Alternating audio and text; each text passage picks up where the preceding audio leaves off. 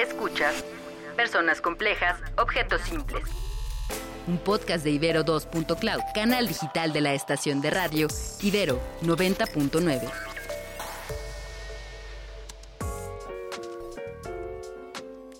Bienvenidos, bienvenidas y bienvenidos a Personas Complejas, Objetos Simples, el podcast en el que hablamos de la sociedad vista a través del diseño. Yo soy Luciana León de la Barra, un ser bigénero bisexual. Y yo María Pérez, una mujer cisgénero heterosexual. Y el día de hoy vamos a hablar sobre diseño, género y sexo. Entonces, para arrancar, ¿por qué no definimos cuál es la diferencia entre sexo y género? ¿Me ayudas, Lu? Sí, claro. El sexo se refiere un poco, bueno, no un poco, más bien el sexo se refiere a estas cualidades biológicas de los seres humanos que nos definen por sexo, por no siendo redundante, mientras que el género es un constructo social y habla más bien de cómo tú te identificas. Hoy en día ya hay más de 71 géneros reconocidos con los que la gente se identifica y es como un punto y aparte de una y la otra, solo que desafortunadamente suelen mezclarse bastante. Y justo en este tema del sexo, mucha gente lo utiliza como esto es ciencia y por ello solo existen hombre y mujer, adáptense todos los demás. Sin embargo, esto no es cierto, porque en el sexo eh, existen más variables que solo nuestros genitales externos, que es a lo que lo solemos asociar. Tenemos nuestros cromosomas, tenemos los órganos que crean nuestras hormonas, nuestros genitales internos y externos y la hormona dominante en nosotros, nosotras o nosotros. ¿Por qué quiero decir esta lista de variables? Porque justo no todos tenemos la mezcla perfecta que nos determina como mujer y como hombre. Podemos tener una combinación que nos mete en, el, en la categoría de intersexualidad. Entonces, por ejemplo, yo podría tener cromosomas X y Y, pero testículos. Esto es, son casos reales que suceden y que normalmente solemos asociar con personas anormales, fuera de lo común. Sin embargo, las personas intersexuales representan alrededor del 2% de la población.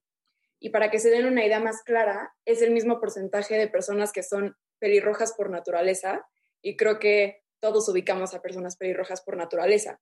Lo que sucede es que hemos ignorado y marginado este tema y, y este tipo de persona cuando estamos hablando de alrededor de 150 millones de ellas. Entonces, aquí quiero recuperar una frase de Emily Quinn, una activista intersexual, que habla y menciona la cito, no somos nuevos o raros, solo somos invisibles. Es chistoso porque cuando se habla de la intersexualidad, yo me acuerdo cuando estaba chiquita y veía Doctor House, que había un episodio que justo enseñaba a alguien que nacía intersexual y todo el episodio era del dramón que era que sus papás escogieran si iba a ser niña o niño. Y era así, o sea... Era un niñito, yo me acuerdo. O sea, bueno, se veía más como un niño. Ajá, y yo me acuerdo que nunca volví a escuchar el tema hasta hace poco que escuché un podcast que me encanta, que se llama Inner Uprising, escúchenlo, lo recomiendo. Eh, y justo hablaban de cómo ahora está todo este movimiento intersexual y que también se habla de por qué, por qué se aferra tanto la gente a que escojan cuando nacen las personas intersexuales que sean binarias. O sea, ¿por qué no se les permite simplemente crecer intersexuales y cómo están acostumbrados la mayoría en el campo médico a que si te nace tu hijo y tiene, por ejemplo, ambos géneros externos reproductivos, uno se los quitan. Esto me encanta que lo digas porque justo retomando de nuevo a esta activista Emily Quinn que tiene una TED Talk que también se las recomiendo, se los vamos a dejar en links. Eh, habla de ella, es una persona que tiene cromosomas, creo que eh, X y Y, pero tiene una vagina y testículos y que desde los 10 años, o creo que antes, le han dicho que tiene que quitarse sus testículos o le va a pasar A, B, C, D, E en términos de enfermedades y que ella se para en el escenario a decir, no es cierto, y simplemente nos están tratando de meter en cajas que no existen, porque los seres humanos, así como, o sea, si tenemos miles de posibilidades de color de cabello, de ojos, de nariz, de tamaño de nuestros labios, ¿Por qué solamente van a haber dos sexos y en todo lo demás somos tan diversos eh, tan naturalmente? Y creo que cuando lo dijo se me hizo un punto súper eh, como básico, como sí, ¿por qué si hay tantas formas y colores en todo el resto de lo que nos conforma? En esto decimos, solo existe mujer y hombre y si no, no funciona. Y es súper emocionante también la relación entre esta conversación y la de identidad de género, porque yo muchas veces cuando estoy hablando con personas de la identidad de género, retoman los retrógradas a lo mismo de, ay, pero sexo solo hay hombre y mujer. Y es como, infórmate, o sea, ni siquiera si quieres respaldar esto con la ciencia, estás en lo correcto, porque no, no hay solo hombre y mujer, porque lo que los libros de la biología nos enseñan como qué es hombre y qué es mujer en cuanto a sexo, no es lo único que hay en, el mundo. O sea, hay gente que nace diferente con ambos o más de aquí, menos de allá, pero con una mezcla, etcétera, que no permite que se cataloguen como una o la otra y se les empuja a tomar ciertas hormonas y a tomar este tipo de procedimientos quirúrgicos para poder, como dice esta activista, entrar en una de estas cajas, cuando en realidad no tendrían por qué, de la misma forma que el género no tendrá que limitarse a hombre y mujer. Y creo que justo eh, negar ya sea el género o estos tipos de género o sexo tienen un impacto en el día a día de, nosotros, de nosotras y de este, estas personas. Porque el ejemplo que me vino a la mente cuando estábamos estudiando este tema fue los baños de los gloriosos días presenciales de la Ibero.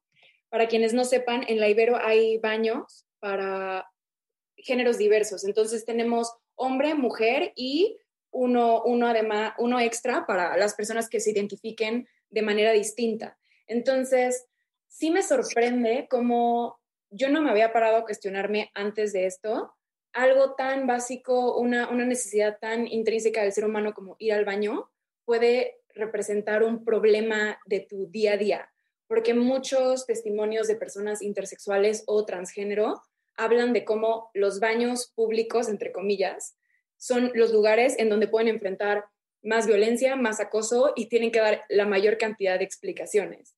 Entonces, creo que aquí hay una, demostración clara de por qué negar o invisibilizar esta realidad eh, resulta un problema para, para las personas. Y algo de lo que nos dimos cuenta es que un gran ámbito en el que se invisibilizan a estas personas y a estas personas en realidad hablo de cualquier persona que no sea un hombre, es en el diseño, que pues es justo a lo que María y yo nos dedicamos, entonces es un poco choqueante aprender de todas las formas en las que tanto mujeres como seres intersexuales, como géneros que se identifiquen con cualquier otro género, han sido completamente olvidados desde el principio del diseño hasta hoy en día.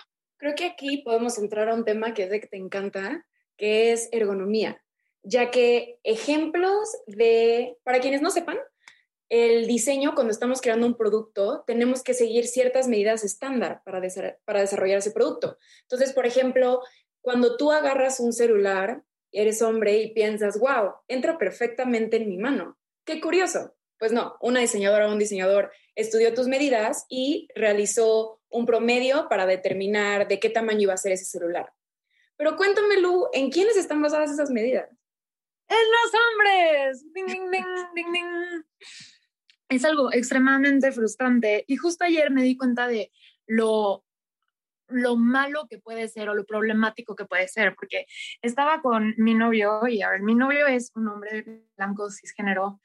No me pregunten por qué, pero lo amo, todo bien. Y está intentando aprender sobre el feminismo y los temas, y de verdad como que sí intenta, ¿no? Entonces ayer estábamos viendo un TED Talk justo sobre el diseño y el género. Y en un punto la, la presentadora empieza a hablar de cómo los ladrillos no están diseñados a las medidas de las manos de las mujeres, están diseñados específicamente para las manos de los hombres. Y él me pide que ponga pausa y me dice como, bueno, Lu, pero ¿cuántas mujeres quieren ser albañiles? Mi, no, o sea, mi frustración, o sea, se volvió una pelea, esto se volvió una pelea, me di cuenta de que no soy un ser paciente, sobre todo no cuando se trata de este tema. Pero ya después reflexionando, lo que me di cuenta es que aquí se ve perfecto el, cómo el problema es cíclico, ¿no? Entonces empiezas con un, un espacio no diseñado para las mujeres y por ende se diseñan herramientas para el uso de los hombres. Y eso evidentemente hace que las mujeres menos puedan entrar en estos espacios. Entonces que las mujeres no puedan entrar en estos espacios hace que una vez más los hombres digan, bueno, pues ¿para qué diseñamos herramientas que sirvan en las manos de las mujeres si ellas de todos modos no las usan? Y es como, pero ¿cómo esperaban que las usáramos para empezar si no lo puedo agarrar en mi manita? O sea, no lo entiendo, ¿sabes? Y es como algo que para mucha gente es incomprensible. Ya sabes, es como, ¿por qué tú como mujer querrías usar un taladro? ¿Por qué te molestaría que el taladro no quede en tu mano? Y es como, ¿por qué estudio diseño industrial? o sea, necesito el taladro. Claro, claro. Y creo que también ahí me encanta que lo plantees como algo cíclico para también determinar que es algo sistémico. Estamos hablando de un problema que como tiene tantas causas y efectos, muchas veces es difícil de, eh, de tener claro cuáles son los tornillos que se necesitan ajustar, quitar, poner o, o, tirar por completo. Entonces, para ello, yo quisiera retomar a una experta en equidad de género, Sarah Stanford, que nos habla de qué se puede hacer desde el diseño para justo entrarle a un problema sistémico como este.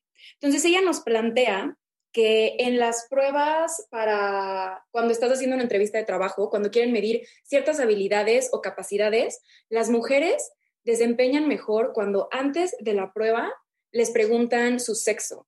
Esto por un sesgo inconsciente que todas, todos tenemos debido a la cultura, a la sociedad en la que vivimos, ya que por más que estamos haciendo cambios, no han sido lo suficiente. Entonces, todo, todos tenemos un sesgo, está bien, lo importante es identificarlo por cosas como esta. Entonces, tienen un peor desempeño. ¿Qué se puede hacer? Algo tan sencillo como diseñar la prueba para que la pregunta del sexo te la pongan al final. Y entonces el desempeño es mucho mejor porque literalmente no te lo preguntaron, entonces no te pusiste nerviosa o creíste que eras eh, menos por ser mujer, porque sí, tenemos estos estereotipos, estereotipos internalizados. Entonces, son pequeños cambios que pueden tener un impacto súper grande en un área tan importante como la laboral. Claro, y también dentro de esta laboral se, reflejan tantas cosas como en las que podemos ver que el mundo no está diseñado para nosotras y nosotres, por, por, lo mismo, o sea, por ejemplo, al final del día puede haber quien diga, ah, es que las mujeres desempeñan peor este trabajo, pero en realidad es porque las herramientas no están creadas para ser usadas por mujeres. O sea, en la fotografía, las cámaras están diseñadas para ser usadas por hombres. Entonces, al final, para una mujer que quiere ser fotoperiodista, por ejemplo, no es igual de fácil correr cargando una cámara, tomando una foto con una mano, que para un hombre. Y al final esto hace que los 10 mejores fotógrafos fotoperiodísticos sean hombres y no mujeres. Y este tipo de, de research y estos tipos de números son muy importantes porque al final del día muchos estudios nos han demostrado que nos movemos mucho por ejemplos a seguir y por modelos a seguir y que no ver es creer, tal cual ver es creer. Entonces, cuando no ves a ninguna mujer o ser transgénero o persona bigénero en roles de poder, dejas de creer que tú puedes estar en ellos cuando te identificas como algo más que no sea hombre. O sea, cuando cierras tus ojos y te imaginas a el mejor diseñador industrial de México y es un hombre, te cuesta mucho más trabajo pensar que el día de mañana pueda hacerlo tú siendo una mujer. Sí, la verdad es que cuando mencionas eso de los diseñadores icónicos en México y el mundo, me sorprende que, para quienes no sepan, cuando estudias la carrera, por lo menos en la Ibero de Diseño Industrial, hay una mayoría altamente predominante de mujeres. Sin embargo, cuando te metes a Internet, como lo hicimos Luciana y yo para este podcast, a buscar los diseñadores más importantes de México, te aparecen puros hombres. Y cuando te cuando haces el intento de buscar a mujeres, te aparecerá una lista de 20 personas en las que 5 son mujeres. Entonces, ¿cuál es la lógica en que si de 30 alumnos 30 alumnos, 25 o más son mujeres, ¿por qué de repente estos iconos son hombres? De verdad, quien quiera suponer que es por una cuestión de capacidades, de preparación o de habilidades, eh, necesita informarse porque hay muchos estudios que dejan en claro que esa no es la realidad, sino que se trata de una realidad de cultura. Creo que mucho eh, hemos escuchado esto de la brecha salarial que sí es súper importante, pero que no es lo único que nos hace daño en el, en el área de trabajo. Porque sí, puede haber empresas que se jacten de tener una comunidad diversa e inclusiva, pero que a puerta cerrada no están generando un ambiente em, cultural, emocional ni social que impulse, motive y verdaderamente valore las ideas y el trabajo de las mujeres y del resto de las identidades de género que no son los hombres. Es impresionante, es impresionante. Esas búsquedas en Google son súper como abridoras de ojos. Y, y esto, como dice María, hablando de hombres y mujeres, ni se diga hablando de otros géneros. O sea, es impresionante que hasta en inglés, por tratar de ser más non-gender en mi, en mi búsqueda, escribes así, top industrial designers, no sale nadie que no sea más allá de hombres y mujeres, y la mayoría son solo hombres. Y siento que esto tiene mucho que ver con algo que dice Rina Scherzer, que por favor búsquenla, también va a estar en los links. Es una diseñadora de experiencia de usuario muy impresionante que habla de cómo la sociedad está diseñada como el esperma. Toda la sociedad está diseñada como el esperma, para ser rápido, enfocado y competitivo. Sin embargo, la naturaleza es cíclica. Y nosotros observamos la naturaleza y decimos, fuck it, vamos a hacer lo que nosotros queramos y hacerlo todo mal. Pero si en realidad nos inspiráramos por ella, que nos lleva siglos y siglos y siglos de ganancia y de funcionamiento, trataríamos de alejar un poco más nuestra estructura social al ciclo menstrual, inspirarnos más en el ciclo menstrual que se da por etapas.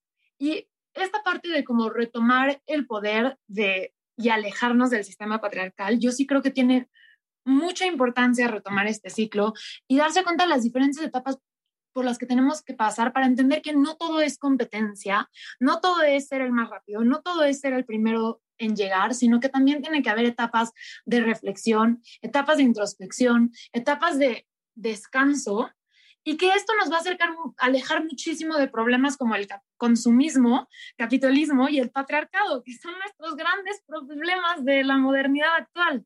Ahora siento que podemos concluir un poco esta conversación con todo lo que los diseñadores podemos hacer para mejorar o balancear este problema. Creo que lo primero por arriba de la lista yo pondría algo bastante obvio, que es necesitas conocer el problema para poder atacarlo. Entonces, la responsabilidad, como siempre, primordial en este podcast y en la vida diaria de todos, eh, leer, leer, informarte qué hay fuera de mi realidad. Por ejemplo, yo, mujer cisgénero heterosexual, además soy blanca, entonces tengo un nivel de privilegio bastante alto. Un poco hacer el esfuerzo, no un poco, hacer el esfuerzo de salir de mi burbuja y de mi privilegio y utilizarlo para ayudar a comunidades que no están en mi misma posición, porque creo que con el privilegio viene una responsabilidad enorme, porque si tenemos tanto espacio para hablar, hablemos de algo que no solo sea nosotros mismos y demos lugar y espacio para otras realidades, otras perspectivas y otras maneras de pensar. Claro, y tenerlas en cuenta en nuestro día a día si somos diseñadores, empezar a pensar en ambos, en, todo, en todos los sexos y todos los géneros en cada paso del diseño. Empezar a pensar en quiénes estamos contratando, a quiénes les estamos pagando para hacer el trabajo manual, cuáles de los porcentajes de las personas con las que estamos trabajando son mujeres, hombres, intersexuales, de cualquier otra identidad de género. Y claro, de una forma, em, o sea, como, equilibrada contra el número de seres que hay en el mundo, pero tomándolo en cuenta, no ignorándolo. Y también hay muchísimos, o sea, más allá del diseño inclusivo, que es muy importante, que también es esta práctica de diseñar, tomar en cuenta eh, a los casos extremos, no solo a la gran mayoría, pensar en los pequeños cambios que podemos hacer para dar más representación, como si vas a hacer una secuencia de uso para explicar el uso de un producto, que en vez de estarlo usando un hombre o una mujer, lo esté usando un ser neutro de género. Exacto, me encanta, pero esta solo fue nuestra interpretación. Queremos que nos cuenten cuál es la suya. Pueden encontrarnos en P Complejas o Simples o en Ibero 99. Nos vemos. Personas Complejas, Objetos Simples es un podcast de Ibero 2.cloud, canal digital de la estación de radio Ibero 90.9. Agradecemos en la producción a Julio César Lanzagorta, Daniel Maldonado. En los podcasts de Ibero.2 hay cariño del bueno. Pone en duda todo lo que sabes sobre lo romántico en De Amor, y, otras ficciones. Escucha su segunda temporada en plataformas de audio y en ibero2.cloud. Ibero.2, música para pensar.